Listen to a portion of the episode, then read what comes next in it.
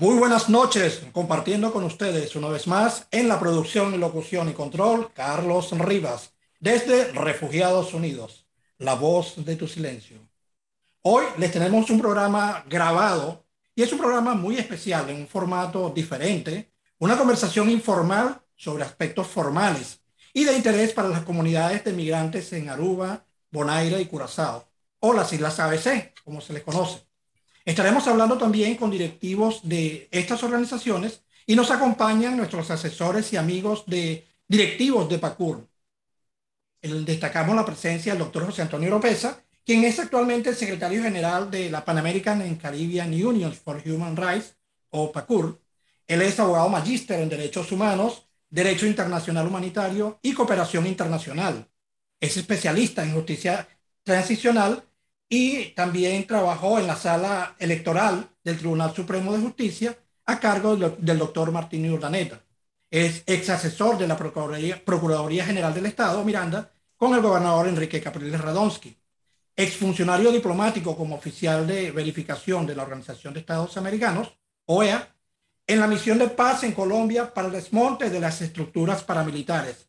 Ha sido además observador internacional electoral por la OEA asesor de múltiples ONG, articulista, conferencista internacional y es consultor de organismos internacionales. Con ustedes, el doctor José Antonio Oropesa. Muchísimas gracias, Carlos. Eh, gracias por la invitación a Refugiados Unidos. Eh, tu voz en el silencio, de verdad que se ha convertido en un espacio eh, para alzar la voz sobre las situaciones que vienen sucediendo en las islas ABC, Aruba, Curazao y Bonaire.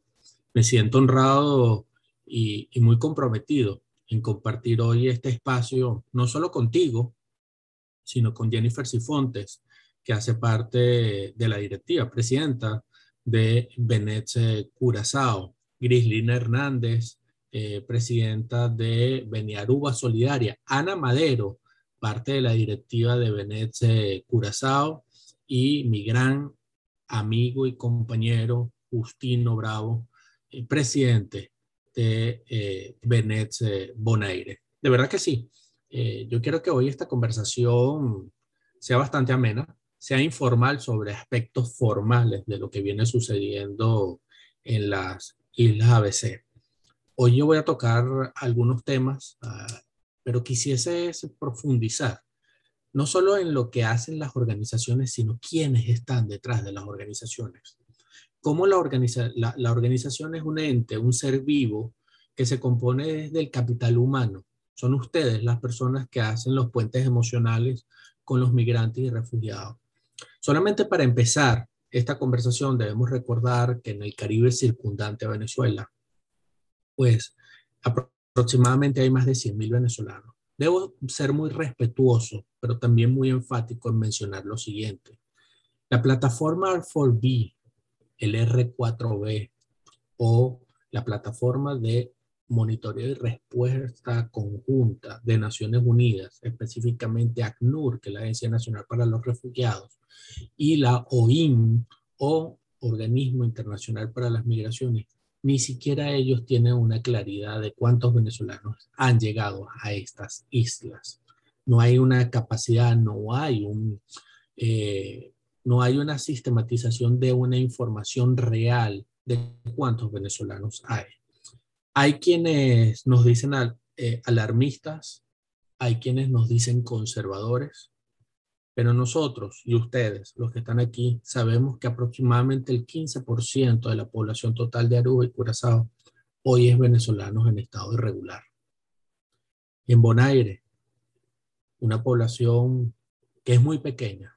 Bonaire, para mí y, en, mi ser, en, mi, haciendo mucha introspectiva, es tal vez una de las islas que, mayor me preocupa. Siempre se lo digo a, a Justino Bonaire, sabemos más o menos cuántos venezolanos hay, unos mil, mil doscientos venezolanos llegados a la isla en estado irregular.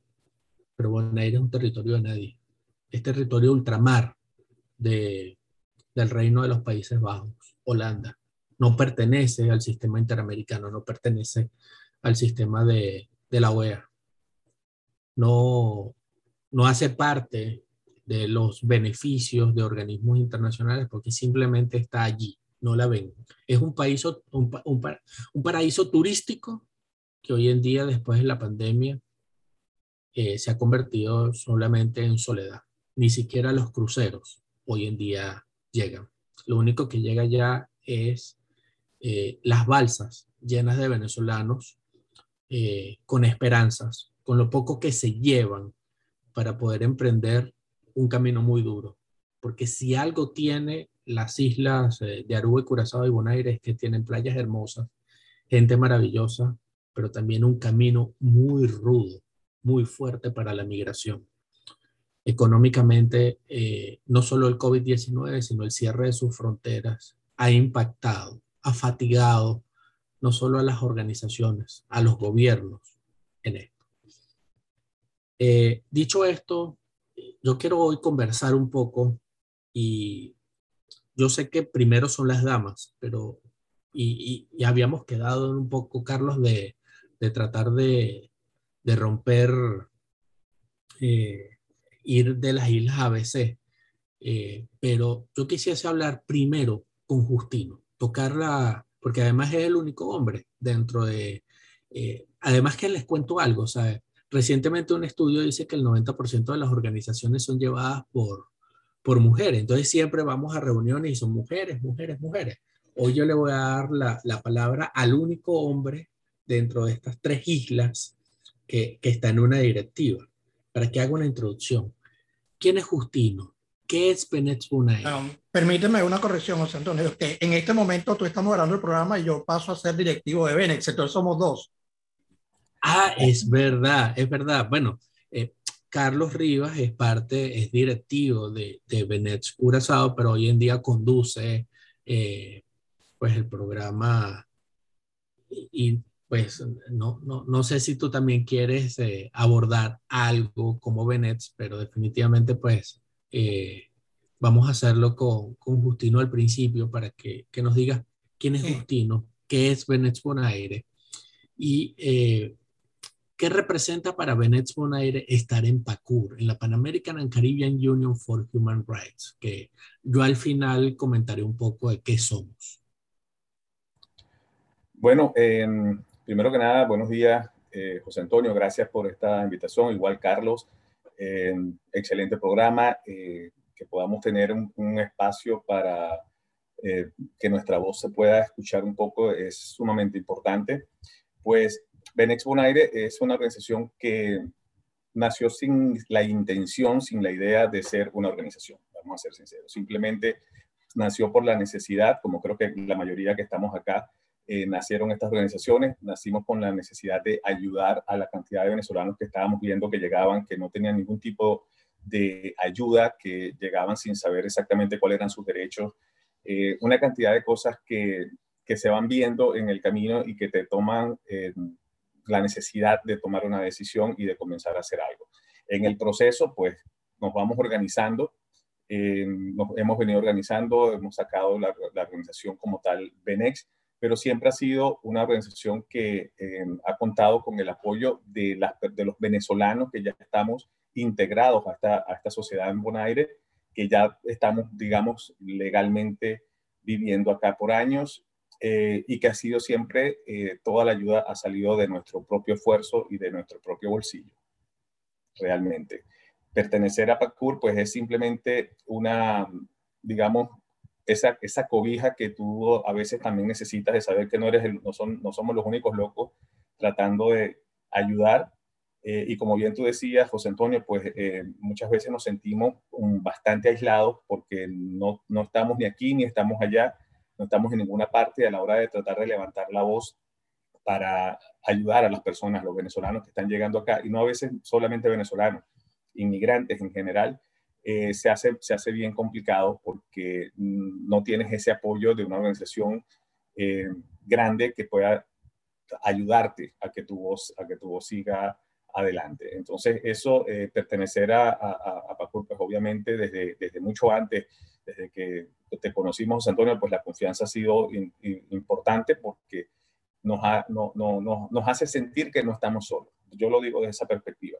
eh, la, ayuda sigue siendo eh, la misma, en este momento mucho más limitada, te lo comento, en el sentido de que nosotros siempre hemos sido los que de nuestro propio bolsillo, de nuestro propio trabajo, de buscar la manera, eh, sacarlo. Pero ya con, con esta situación de, del COVID, pues, como bien decías, los barcos, yo trabajo en turismo, por ejemplo, eh, y no tenemos cruceros desde hace año y medio. Ahora el 2 van a comenzar a llegar. Venía una bola, todo el mundo emocionado porque ya habían 11, de 11 pasaron a 2 eh, y todos los dos vienen en burbujas. Quiere decir que no van, las personas prácticamente no van a estar en la calle, así que el dinero no va a quedar un poco en Bonaire, así que la economía no se, no se reactiva, digámoslo de esta forma. Eh, y, y, ahí estamos. Entonces, tenemos que estar nosotros mismos sobreviviendo, tenemos ayuda del gobierno, nosotros en este momento como empresa eh, para poder subsistir y realmente la, la, ayuda general es más un apoyo en este momento emocional que de otra índole porque no tenemos los recursos. Claro que sí, Justino, muchísimas gracias por, por definitivamente no solo confiar en, en PACUR, en la Pan American Caribbean Union, es por confiar en ustedes mismos, en, por, en poderse poner allí de primera línea para poder atender a esta migración eh, llegada de cualquier país, pero que, bueno, definitivamente la grave crisis humanitaria que azota territorio venezolano, pues ha llevado a casi 6 millones de, de compatriotas a, a, estar lejos de, de casa. Jennifer. Jennifer eh, eh, es nuestra presidenta de, de Venezuela Curazao, una organización que tiene ya, ya más de 10 años de creada. Hoy en día le ha tocado muy duro, a Jennifer le ha tocado sortear eh, difíciles situaciones eh, antes de, de la llegada de, del interinato a Venezuela, la ola migratoria, le ha tocado sortear situaciones muy difíciles con el interinato que no vamos a tocar hoy, pero seguramente en programas eh, próximos estaremos conversando. Le ha tocado ver cómo la ayuda humanitaria se pierde, cómo llega, cómo se va, cómo escasea, cómo es necesaria. Eh, pero sigue allí, sigue allí junto a Ana, sigue junto a Carlos y sigue junto a la cantidad de, de voluntarios que están allí siempre, eh, aun cuando tropiezan con eh, obstáculos en el camino que, definitivamente no son puestos por Venets, son eh, impuestos por agentes externos a la organización, llámese gobierno, llámese interinato, llámese como se quiera llamar. están allí, están allí siempre trabajando en pro de Venezuela y en pro de los venezolanos. ¿Qué significa Benet? ¿Qué hace Jennifer? ¿Qué significa estar también eh, en PACUR? ¿Qué, hace qué, ¿Qué los llama a ustedes a ser parte de esta unión?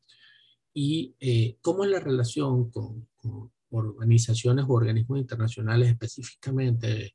Eh, yo quiero destacar la gran labor que realiza el Consulado de los Estados Unidos en las islas de Aruba y Curazao. Jennifer.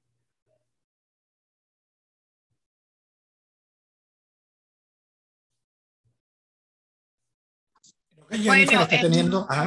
¿Quieres que te responda? Porque me hiciste como muchas preguntas al mismo tiempo, así que ¿cuál de, por, cuál, ¿por dónde quieres que comience? Eh, por donde tú desees, saber un poco de, de, de, de, todo un poco, lo que tú quieras contar. Eh, bueno, primero saludo a todos mis compañeros, de verdad.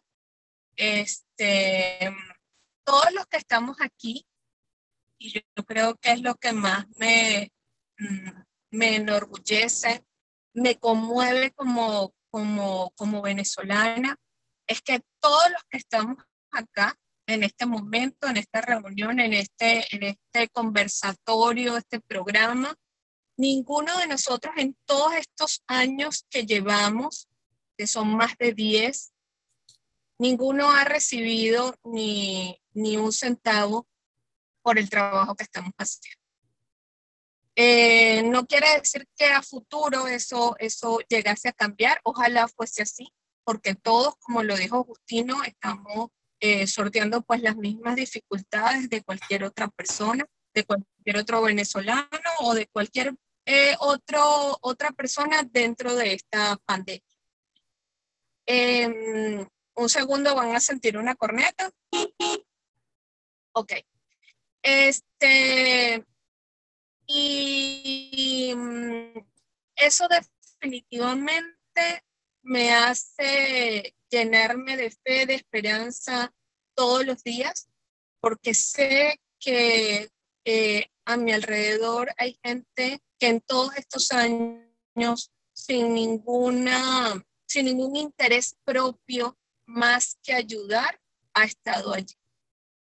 He estado a punto de tirar la toalla muchas veces y es eso lo que me ha mantenido. El saber que tengo compañeros, eh, tanto en la directiva de Benex eh, como en las Islas ABC, como PACUR, José Antonio Oropesa, que más de una vez me ha, detenido y me ha dicho, tranquila, todo se va a solucionar. Eh, ahorita las cosas se negras, pero en algún momento esto se va a resolver, porque bueno, como tú bien lo dijiste, uno de los golpes este, más fuertes eh, ha sido, fue el tema de la ayuda humanitaria, un tema que aún estamos viviendo y que no hemos finalmente resuelto aún. Eh, y, que, y que sigue todos los días en una, en una discusión para llegar a su, a su espero, feliz um, solución. Entonces, em, ¿qué significa Benex para mí? Benex es una mano amiga, es la mano amiga que yo no tuve en un momento en que fui indocumentada sin querer. Eh, estuve en ese proceso, eh, creo que la historia algunos la conocen, la he contado y es un poquito larga. Podemos en algún otro momento, si quieren hacer algún otro programa, pero en este momento, para hacerlo corto, pues Penex es esa mano amiga que yo no tuve. Y que después de años, cuando mi situación legal era distinta, mi situación eh, eh, emocional, ah, psicológica y económica era diferente, este, yo fui la primera en levantar la mano y decir sí a la invitación de formar parte de la directiva de Benex, sí, yo estoy presente, sí, aquí estoy, porque yo quiero que otros no pasen por lo que yo pasé, sin tener una asesoría, sin tener una, una voz amiga o por lo menos alguien que te pueda definitivamente escuchar. Este, es verdad que en la mayoría de nuestras organizaciones nosotros eh, no contamos con ayuda económica eh, en la mayoría de los casos, prácticamente creo que en el 90% de los casos, pero nos movemos, buscamos la manera, buscamos la forma de encaminar cada caso, de caminar cada persona que llega a nosotros pero sobre todo la gente sabe que tiene alguien que lo escuche, que lo escuche con atención y que lo escuche con respeto. Eso es lo que es Benex para mí. Eso considero yo que es lo que hemos querido que sea Benex para los migrantes. Una mano amiga, eh, una fundación que te escuche, que tenga respeto por ti, respeto por tu caso eh, y que le ponga atención a lo que tú necesitas para ver de qué manera, así no tengamos las condiciones económicas, de qué manera podemos encaminarte o de qué manera podemos asesorarte para que llegues a una feliz eh, solución a tu caso. Claro que sí, claro que sí, Jennifer, de verdad me consta, me consta muchísimo que, que, que en Venezuela son eh, grandes luchadores y, y, también se han hecho grandes cosas. Eh, dentro de Bennett hay una persona que todos le echamos broma, desde, sea desde Aruba, sea desde Bonaire, sea desde otras latitudes que hacen parte de, PACUR. PACUR, recordemos que está, son más de 34 organizaciones presentes en 14 países. Pero cada vez que ella entra a una reunión de PACUR o de las Islas ABC, le pone ese toque picante a, a nuestras reuniones, le, le pone ese toque de, de amor a, a, las reuniones. eh, válgame Dios, cuando se pone brava, ustedes ni se imaginan. Eh, Ana Madero. Ana Madero es, esa, es la mamá de Bennett, es la que regaña y cuida a Carlos, regaña y cuida a Jennifer, eh, es la mamá de los pollitos, es, esa, esa persona que está siempre pendiente de, de, muchas cosas y hace muchas cosas, no solo para Bennett. Ana, ¿qué puedes decir tú de, hoy de, de los migrantes? ¿Cuál es la labor? ¿Cuál, cuál, ¿Qué es lo fundamental de Bennett? ¿Qué, ¿Qué, te motivó a ti ayer a, a estar detrás de, de, de, esta, de esta gran historia? Recordemos para quienes nos escuchan que en este momento nosotros estamos haciendo una introducción de las personas que hacen parte de la directiva de Bennett Bonaire, Bennett Curazao y eh, Benearuba Solidaria. Recordemos que las ONG son instituciones que definitivamente se componen por personas, son personalidades jurídicas que no van por la calle atendiendo puentes emocionales, quienes realmente dan la cara, quienes construyen eh, estas eh, grandes ONG que hoy en día hacen parte de PACUR, son estos rostros de hombres y mujeres que todos los días salen a luchar, salen a dar una mano amiga, salen a colocar sus sentimientos en pro del beneficio del prójimo y en la superación de los estados de vulnerabilidad. Ana, hoy de manera diferente, Ana querida, Ana Madero, eh, de manera diferente introduzco tu, esta conversación, pues agradeciéndote siempre todo lo que haces eh, por todo, aún hasta cuando te pones brava. Qué fama tengo, Dios santo. Gracias por, primero que nada, por la invitación. De verdad, estoy sumamente contenta, orgullosa de todos ustedes, Grislin, Justino, Justino, solito por allá, de Jennifer, por supuesto, y Carlos Riva, que es nuestro soporte. Nos vemos Jennifer y yo siempre al frente, pero detrás está Carlos, ¿sabes? Empujándonos, apoyándonos, dándonos eh, los tips que necesitamos. De verdad que ha sido, eh, wow, muy duro. Todos estos últimos cuatro años han sido sumamente duros, durísimos.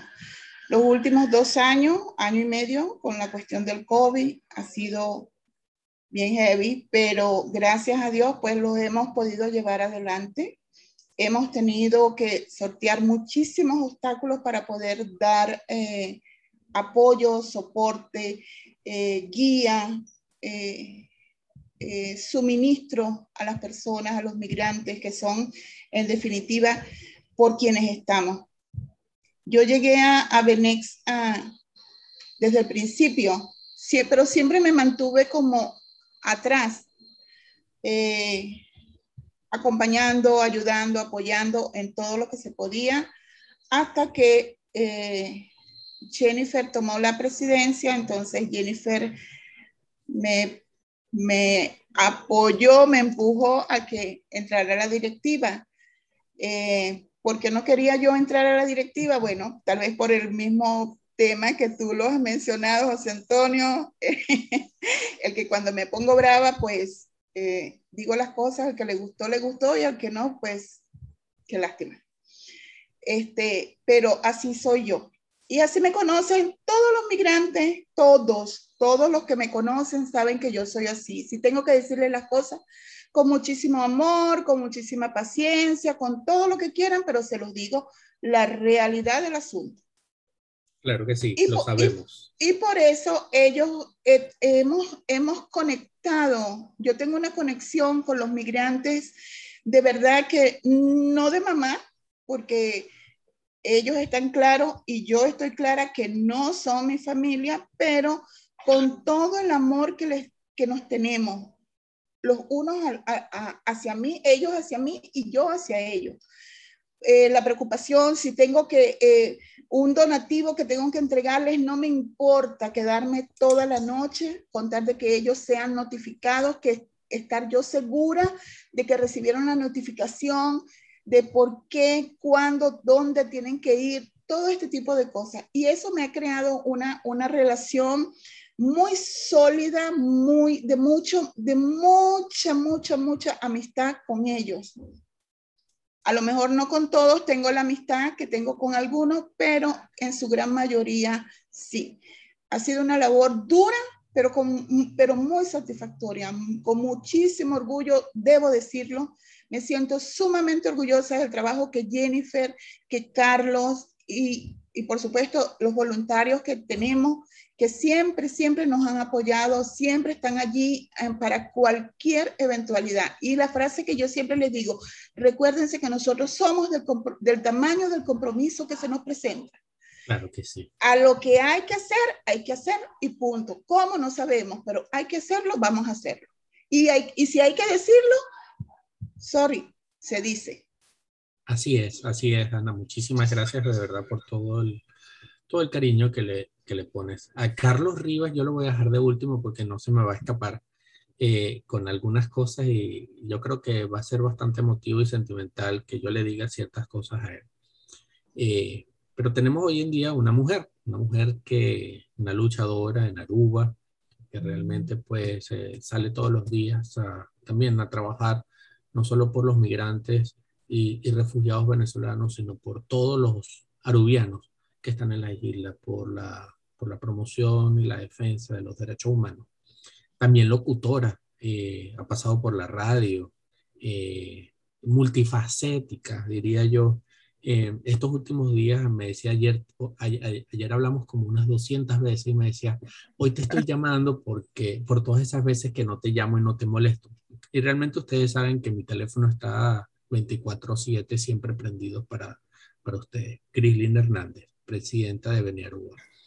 Rápidamente, para entrar ya ahora en, en materia, en calor.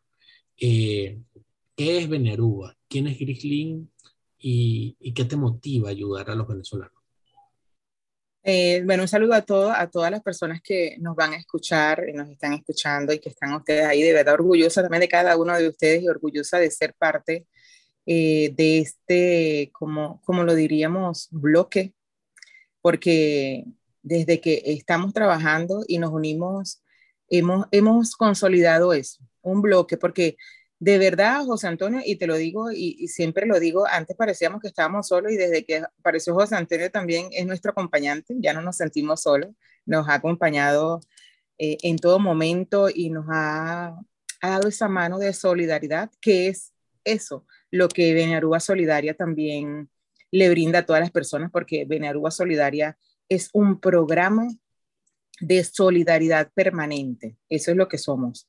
Eh, queremos llevar a todas las personas que lo necesitan, en este caso, el, casi el 100%, diríamos casi porque ayudamos a, más personas que no solamente son venezolanos, pero eh, la situación amerita que ayudemos, por supuesto, más que todos los venezolanos y más en estos últimos cuatro años, que es lo que tiene prácticamente Benaruba Solidaria fundada oficialmente en la isla de Aruba y donde nos unimos, bueno, a eso, a brindar solidaridad, empatía, confianza a todas esas personas para que no se sientan solas y tratar también de ayudarlos en lo que es salud, alimentación, emergencia, en, todo esto que podamos, como lo dijo Ana, a lo mejor nos sentimos un poquito limitados o estamos muy limitados, pero eh, con el corazón y el ahínco que le ponemos cada uno de las personas que hacemos parte de Veneruba Solidaria, porque como lo dijo Ana también, no, son, no solamente es Grilín, es Tina, sino que está Luis, está Arelis, está José Alberto, son personas que no se ven siempre al frente, pero esto es una unión de cinco personas más el,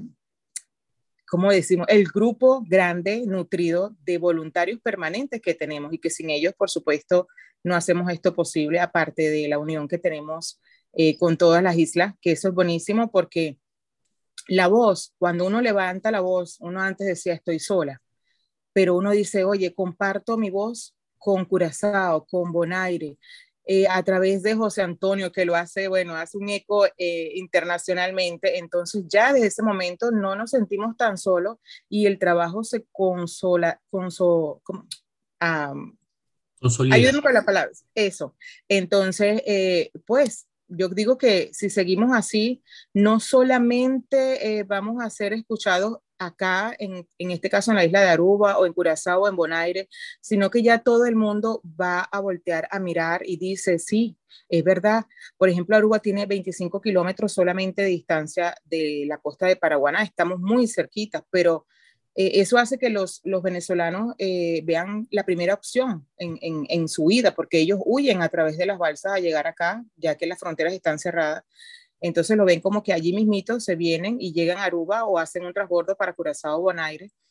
Pero pareciera que no, no es tan importante, o sea, no, ellos, es 15% de la población, acá en la isla es muchísimo, para una isla que solamente tiene unos 120 mil habitantes, el 15% de una población venezolana deberían voltear las personas, eh, las organizaciones del mundo a mirar acá y decir, oye, es un problema tanto para las islas, para los residentes que ya están ahí y para los propios venezolanos que están llegando en esa en esa vulnerabilidad tan grande porque si no se les permite trabajar, si no se les permite, eh, no hay un refugio de verdad, entonces eso se convierte no solamente en una, un problema social interno, sino también repercute internacionalmente. Y entonces eh, también solamente no tenemos que ayudar acá, sino que hacer la voz, a llevar la voz fuera para que se pueda ayudar a todas estas personas a través de quien ellos quieran. Si es a través de Aruba, recibido, porque para eso es que estamos, para ayudar a todos nuestros compatriotas, pero si es a través de cualquier otra organización, basta se les presente la ayuda a estas personas que lo necesitan.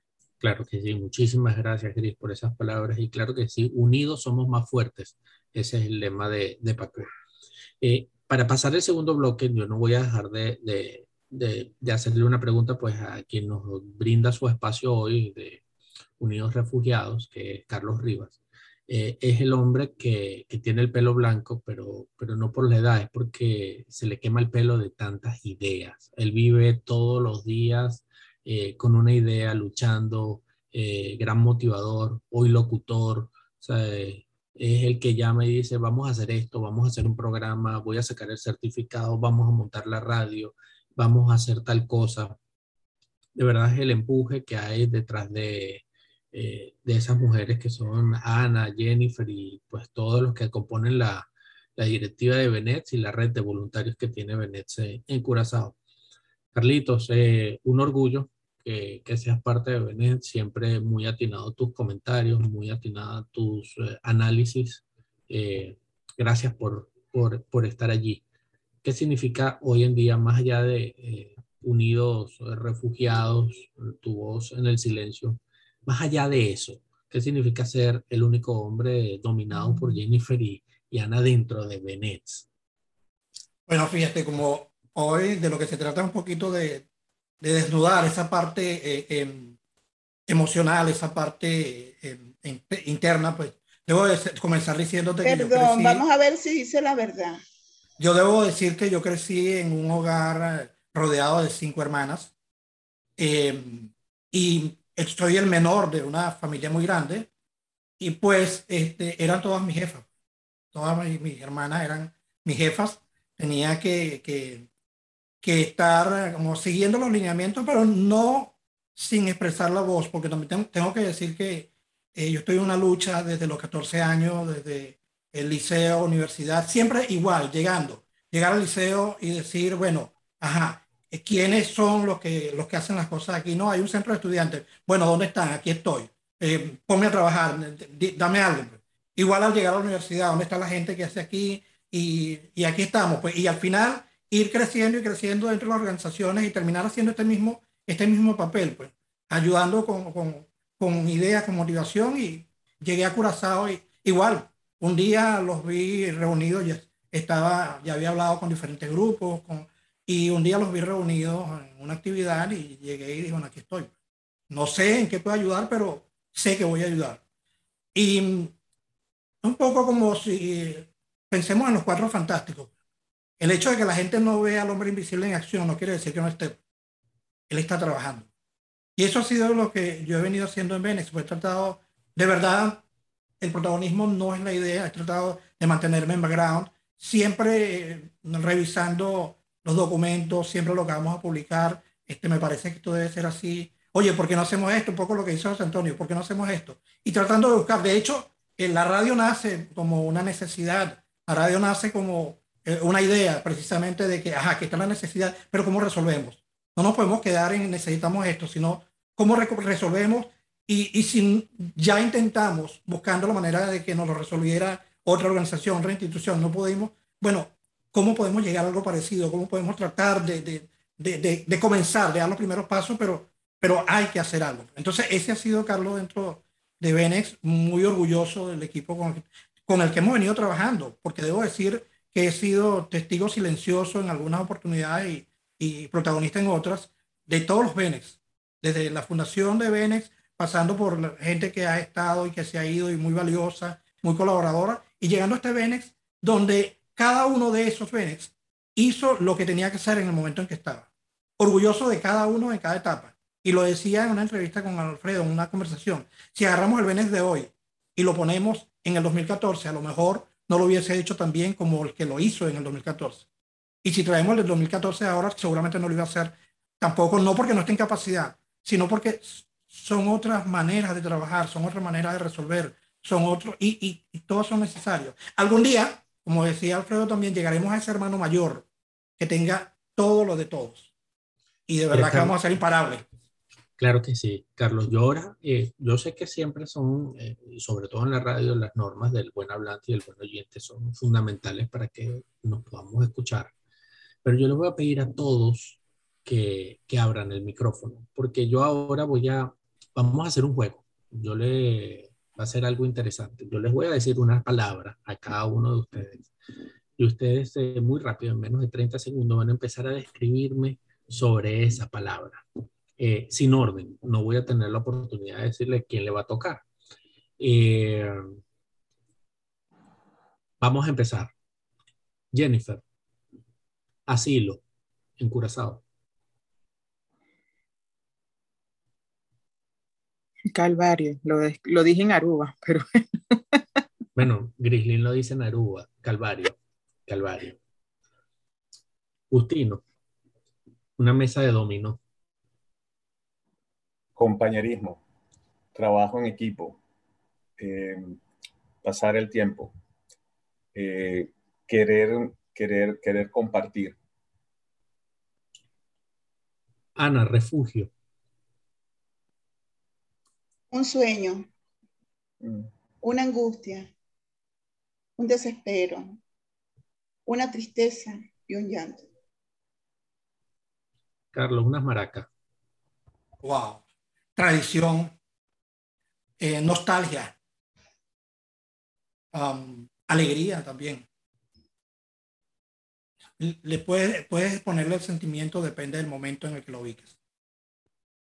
Sin duda alguna. Eh, yo voy a hacer una palabra y, y, me la van a describir los tres, tanto Carlos, Ana, perdón, los cuatro. Tienes, tienes micrófono cerrado, no sé si a lo mejor estará escuchando. Sí, creo que tiene problemas con, con su audio. Este debe, debe, estar en la reunión que ella comentó. Ah, ok. Lo que eh, sí no escuché fue mi palabra, o no sé si me dijo. Refugio. Refugio. Eh,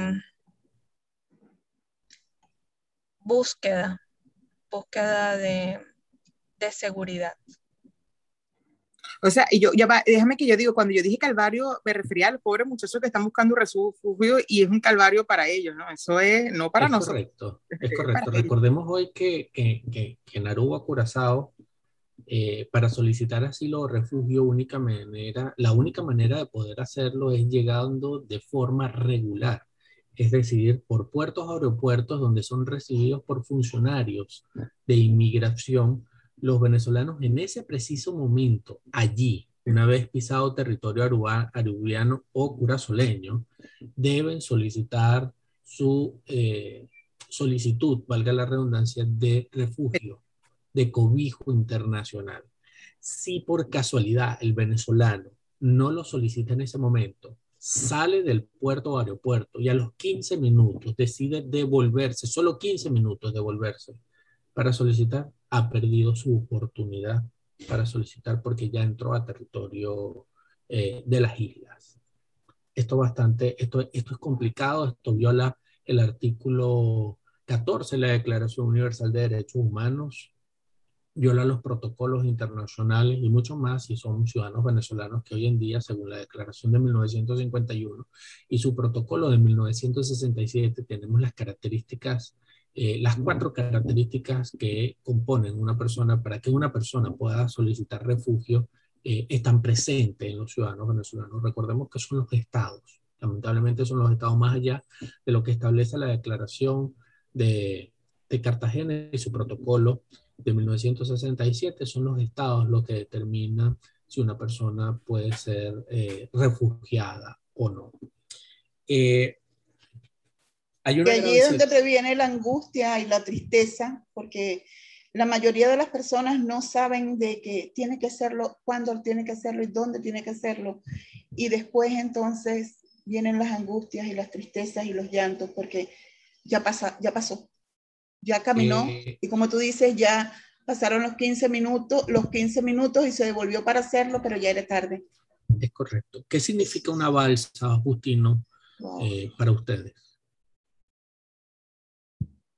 Una balsa, una balsa es, desde el punto de vista del inmigrante, es una búsqueda de libertad, es una búsqueda de, esperanza, es un sueño, es, es un escapar de, una situación y sin saber con qué te vas a enfrentar, eh, tratar de llegar a, un sitio donde no sabes con qué te vas a encontrar y estar ahí para poder dar una mano es algo sumamente importante.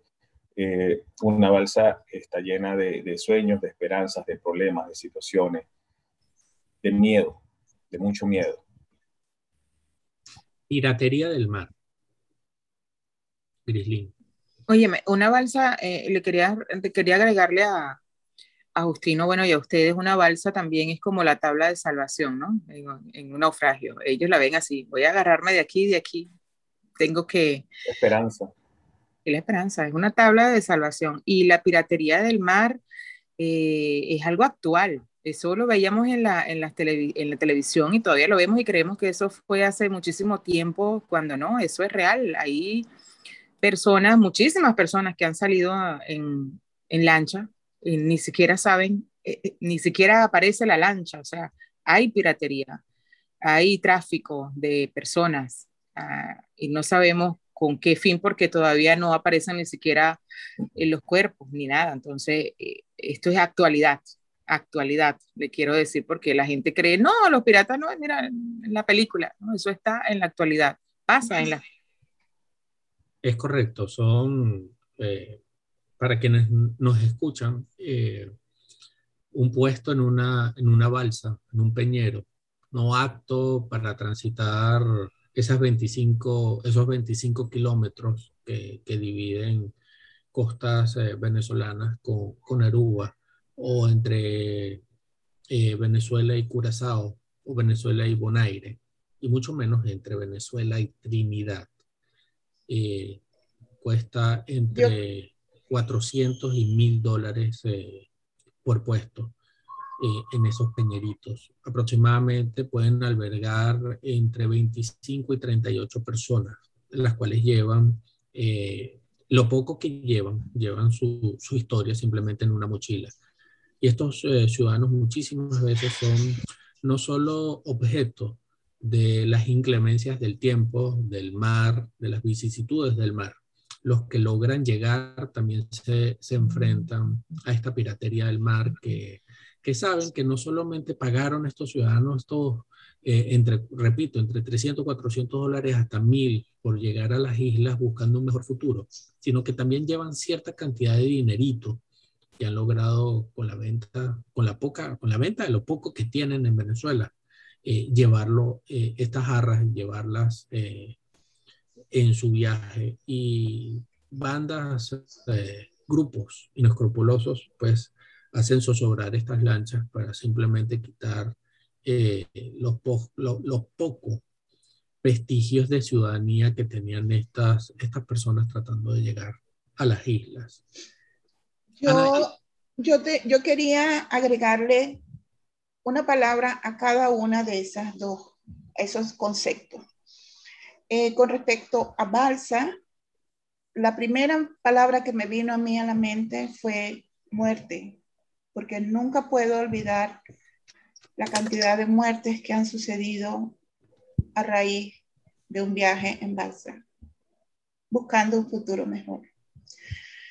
Y con respecto a la piratería, lamentablemente, y muy lamentablemente, triste realidad.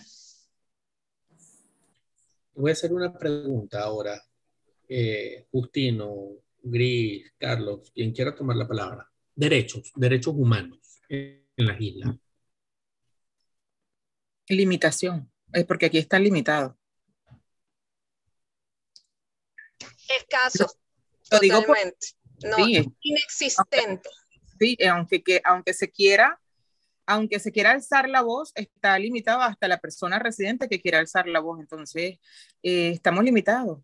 yo creo que todas las organizaciones que hasta han llegado internacionalmente acá están limitados. Es más, hay limitaciones. La palabra que se me vino a la mente, la palabra que se me vino a la mente es abuso. Completamente. Abuso, abuso total. Abuso total de los derechos humanos. Ciudadanía. ¿Ustedes creen que hay ciudadanía, Carlos?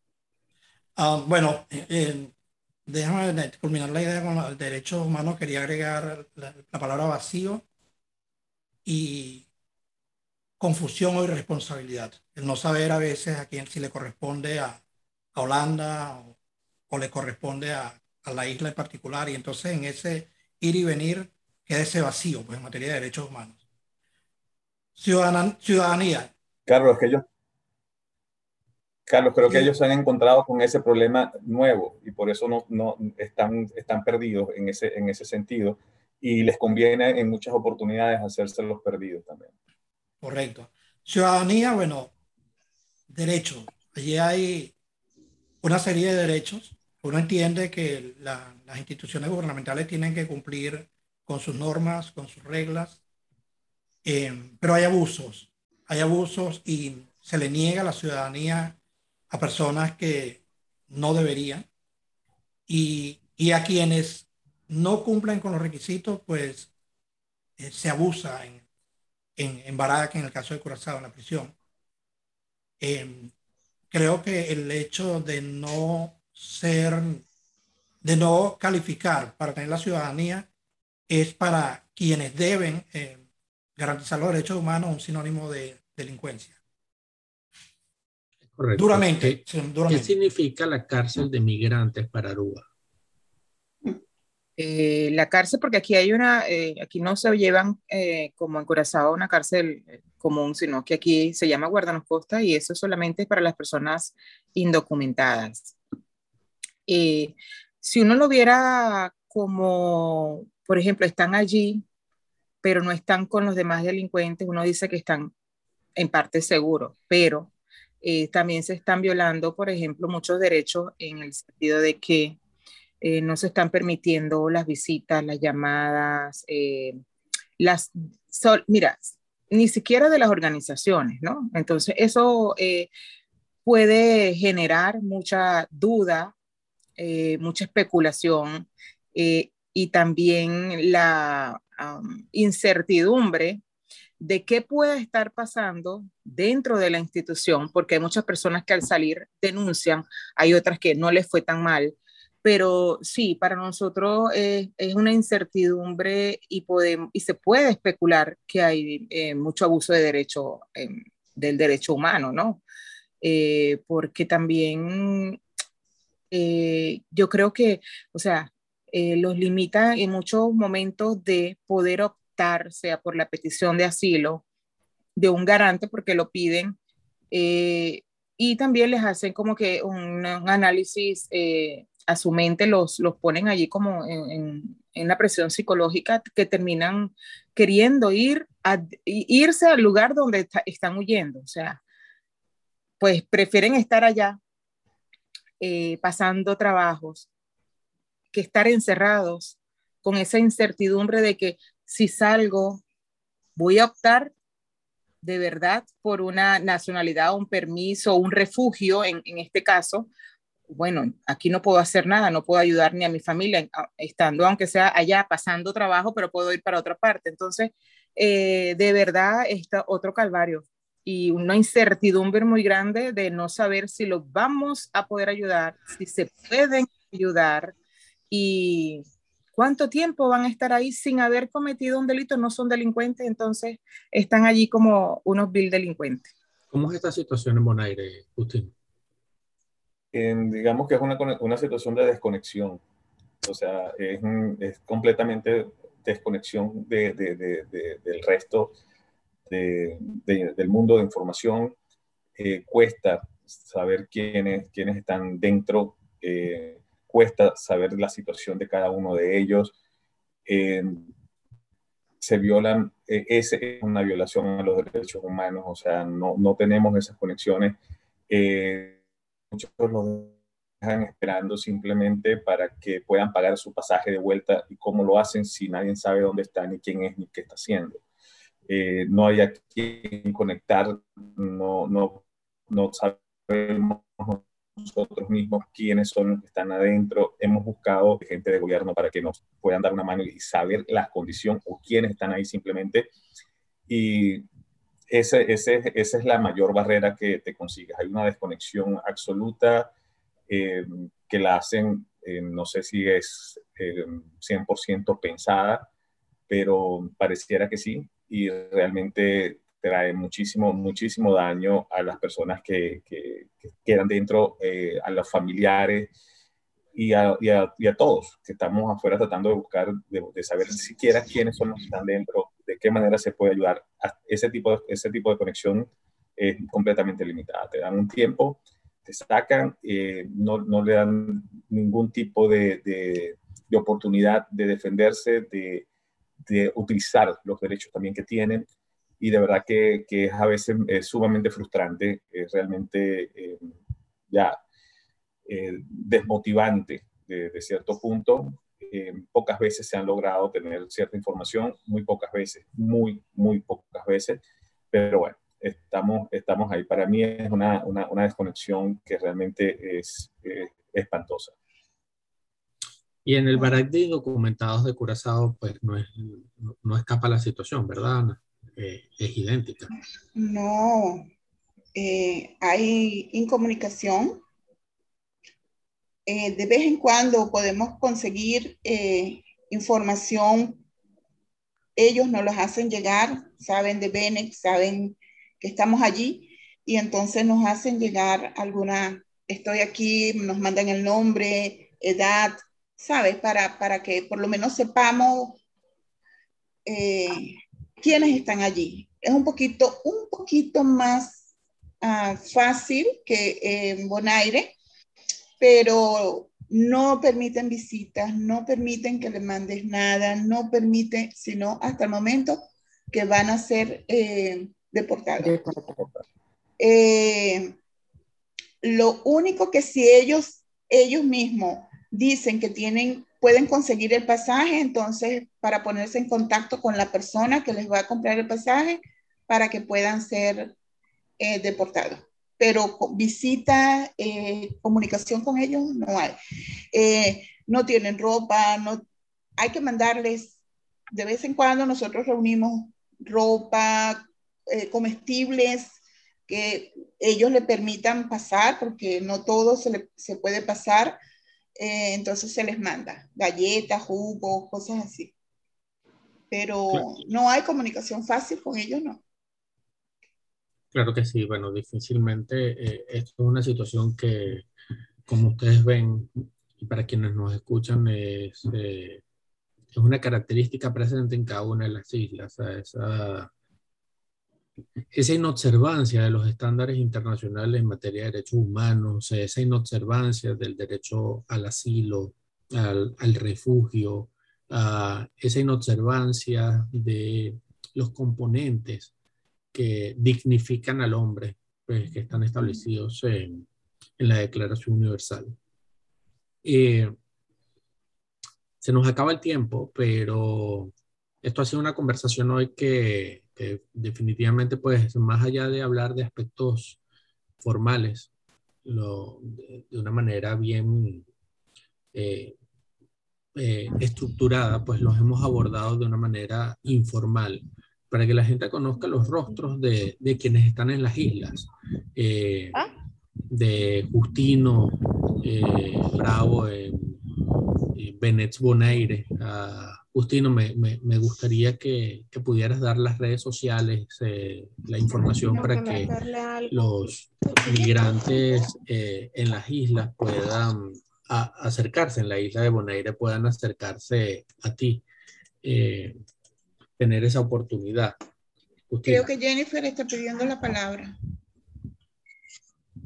Jennifer, ¿tienes algo que...? Sí, sí, está pidiendo quería, hay alguien, ah, hay, hay, hay, alguien, no, hay, hay personas cercanas a cada uno de nosotros, este, a quienes nunca nombramos y que son pieza fundamental y que gracias a ellos nosotros podemos hacer lo que hacemos.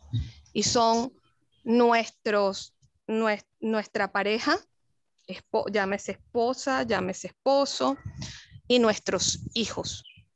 Porque a cada uno de ellos nosotros le hemos robado un poco de tiempo. A lo mejor no robado, quizás no sea esa la palabra, más bien ellos han compartido el tiempo nuestro con esta labor, con este trabajo. Y muchas veces no solamente nuestro, nuestra familia cercana, eh, eh, esposos o hijos, ha compartido su tiempo y su espacio para que nosotros podamos hacer este esta labor, sino que además de eso nos han acompañado y han trabajado con nosotros hombro a hombro para hacer eh, cualquier actividad. Yo, en lo personal, agradezco a mi esposo muchos lo conocen porque siempre ha estado allí desde que yo pertenezco a la, a la fundación, desde su inicio, siempre, siempre ha estado ahí para apoyarnos en todo momento. Igualmente mis hijas, eh, mi hijo varón también, pero mis hijas eh, particularmente este, trabajan con nosotros dando clases a los niños migrantes, ayudándolos con los idiomas. Entonces, ellos de verdad son pieza fundamental para que nosotros estemos aquí y ellos, eh, a ellos de verdad que nunca los nombramos y nunca le agradecemos por estar allí con nosotros. Es correcto, es correcto, sin duda alguna. Cuando a mí me preguntan cuántos trabajos tengo, le digo, bueno, yo tengo tres trabajos. Eh, tengo el trabajo que, tengo los trabajos que, que me dan de comer. Tengo el trabajo que decidí hacer, que se llama PACUR y se llama las organizaciones a las cuales represento. Y tengo el trabajo de, de ser esposo y ser padre. Muchísimas veces le robo, yo en lo particular le robo mucho tiempo a, a mi esposa, a quien agradezco muchísimo, y a, y a mis dos hijos, mis grandes motores eh, porque sin duda alguna, pues eh, cuando se es padre, se es padre de todos los niños del mundo. Eh, y cuando tú tienes una esposa tan bella como la que tengo yo, pues bueno, o sea, todo se hace más, más fácil. Pues, mi jefa, esa sí me regaña todos los días. Te quitó el trabajo, Ana. Sí. Sí, pero de verdad que sí, muchísimas gracias. Justino, tus redes sociales, rápidamente. Mira, eh, en Facebook, Benex Bonaire Oficial. Por ahí es que nos pueden contactar todo el tiempo. Ahí, tanto, ahí también eh, entras y tienes los teléfonos de contacto. Ok. Benex, eh, Bonaire Oficial en Facebook. Benex Bonaire Oficial en Facebook. Eh, Venerúa Solidaria. Venerúa Solidaria está en Facebook como Venerúa Solidaria y en Instagram también como Venerúa Solidaria. Eh, Carlitos, por, por Curazao, tú. Venex.cur, Venex.cur, lo van a conseguir en, en, Instagram y en la página de Facebook lo pueden buscar como Venex, igual en, en, Twitter, arroba Venexcur. Y ya, siempre eh, la gente sabe dónde conseguirnos también, Ana, en la, en la iglesia de Promoto. Siempre todos tienen nuestro teléfono, pero allí están los, los las redes. Claro que sí, muchísimas gracias. Bueno, para PACUR eh, es www.pacur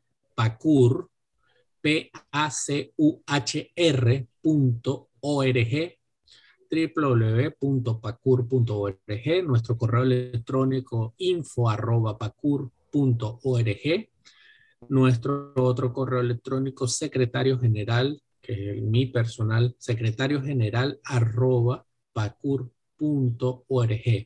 Nos pueden conseguir en Instagram como pacur, eh, rayita en el piso org, en Twitter como arroba pacur y en Facebook como PACUR o la Pan American and Caribbean Union for Human Rights. Repito, estamos presentes en 14 países, somos hoy más de 34 organizaciones que hacemos una labor impresionante, desde Argentina, Paraguay, Chile, Perú, Ecuador, Colombia, Brasil, Venezuela, Aruba, Curazao, Bonaire, Trinidad y Tobago, México, Puerto Rico, los Estados Unidos y España, estamos presentes para poderles ayudar. Seguimos creciendo, seguimos sumando a eh, personas y, voluntarios a, la Pan American and Caribbean Union for Human Rights, PACUR. Eh, nuestra organización vela por los derechos humanos, la observancia de los mismos, elevar los estándares de derechos humanos en el mundo. Tenemos un trabajo en materia de justicia transicional y la implementación de la misma. Eh, fortalecemos fundamentalmente a las organizaciones que hacen parte de nosotros. Pueden ser organizaciones tanto de hecho como de derecho. Eh, nosotros los vamos a poder ayudar a transitar eh, todo lo necesario para el fortalecimiento de las mismas. Unidos somos más fuertes.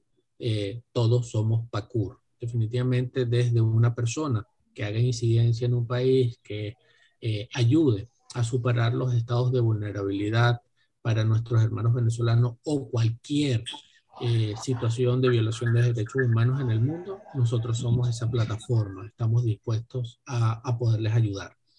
Me voy a despedir simplemente con eh, haciéndole una pregunta a cada uno de ustedes y a medida que, que, le haga la pregunta, ustedes me responden, se despiden y van saliendo. Eh, Justino. ¿Qué deseas para los migrantes en Bonaire? ¿Qué necesitas?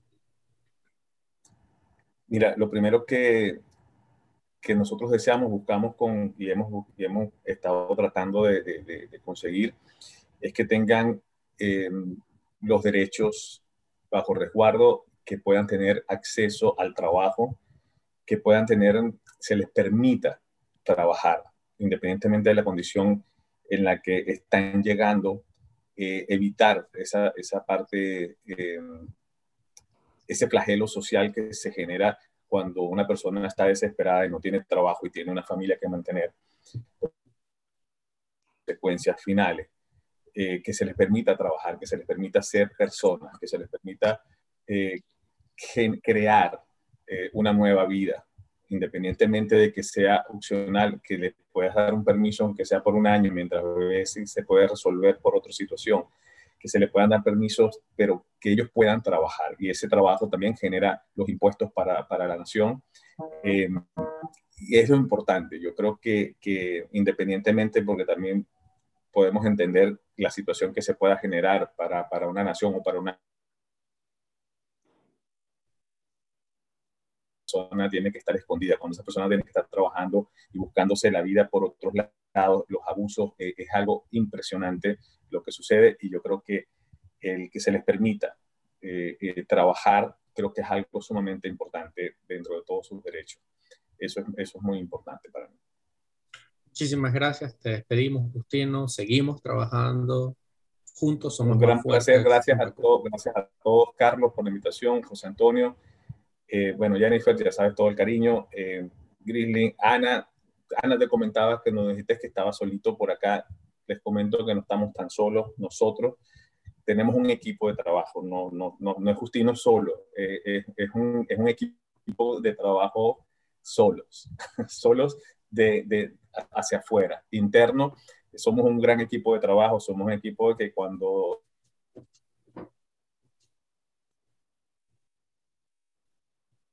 un equipo de trabajo atrás bien interesante, bien bonito.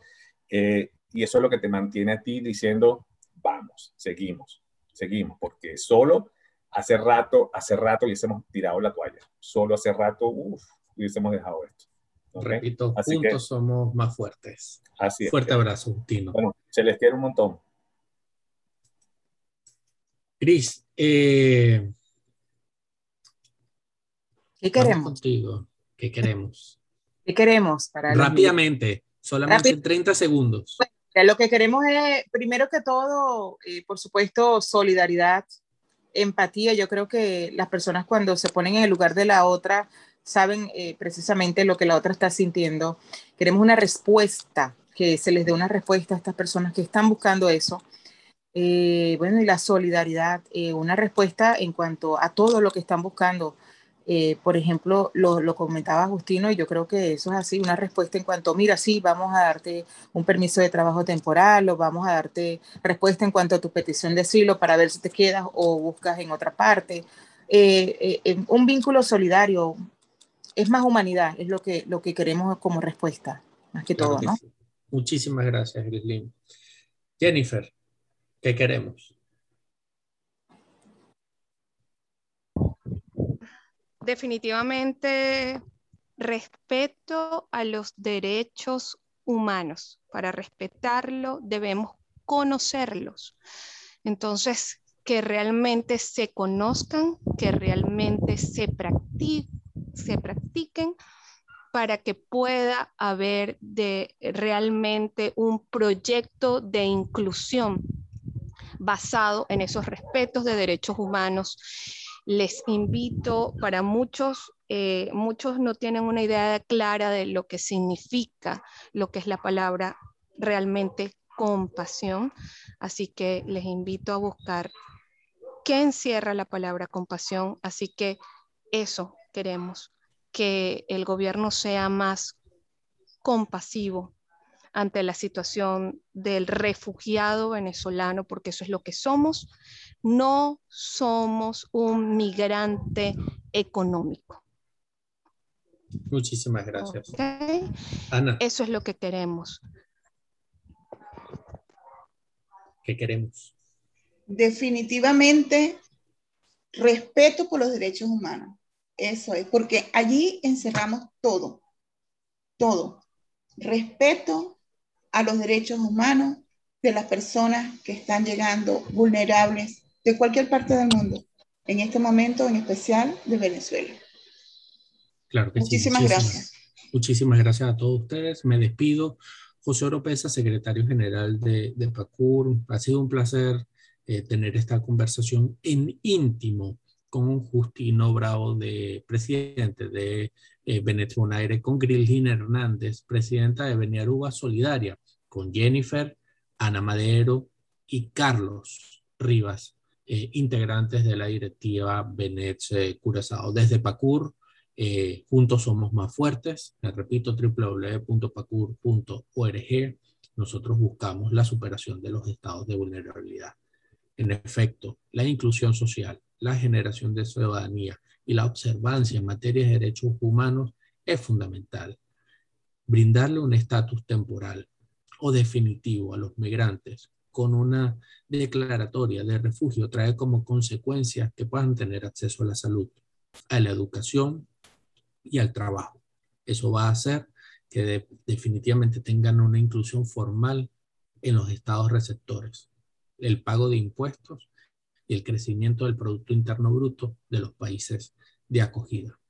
Eso es lo que esperamos de la cooperación internacional, transparencia, ayuda y efectividad. Lo demás lo colocamos nosotros, las ONG. Carlos, me despido. Muchísimas gracias por esta conversación hoy nuevamente desde Refugiados Unidos, la voz desde el silencio, eh, esta ventana de información para migrantes y refugiados en todo el Caribe. Muchísimas gracias. No, bueno, gracias a ti, José Antonio, gracias a Grislin, gracias eh, Justino, Ana, Jennifer, gracias a organizaciones. Y bueno, esta es una ventana, Justino, quiero decirte que em, las puertas son unas puertas virtuales, una ventana virtual, pero está abierta para que cuando necesites pues, exponer alguna temática a, la comunidad migrante de Bonaire, pues perfectamente podemos, lo mismo Grislin. Las puertas están abiertas. Vamos a hacer de esto un espacio que puedan perfectamente utilizar también. Eh, bueno, hasta aquí la conversación de hoy. Nos despedimos con el cariño de siempre. Eh, en la producción y locución, Carlos Rivas, desde Refugiados Unidos, la voz de tu silencio. Nuestras redes esta las vamos a poner en como primer comentario en YouTube cuando vean el video, pero también están en las páginas que reciben como enlace. Allí vamos a colocar también las redes de, de Benek Bonaire y de Venerúa Solidaria, por supuesto de PACUR también. Y agradecidos pues una vez más de que nos acompañen y seguiremos trabajando pues para ofrecer diferentes formatos, diferentes iniciativas y vamos a ir creciendo juntos. Muchísimas gracias.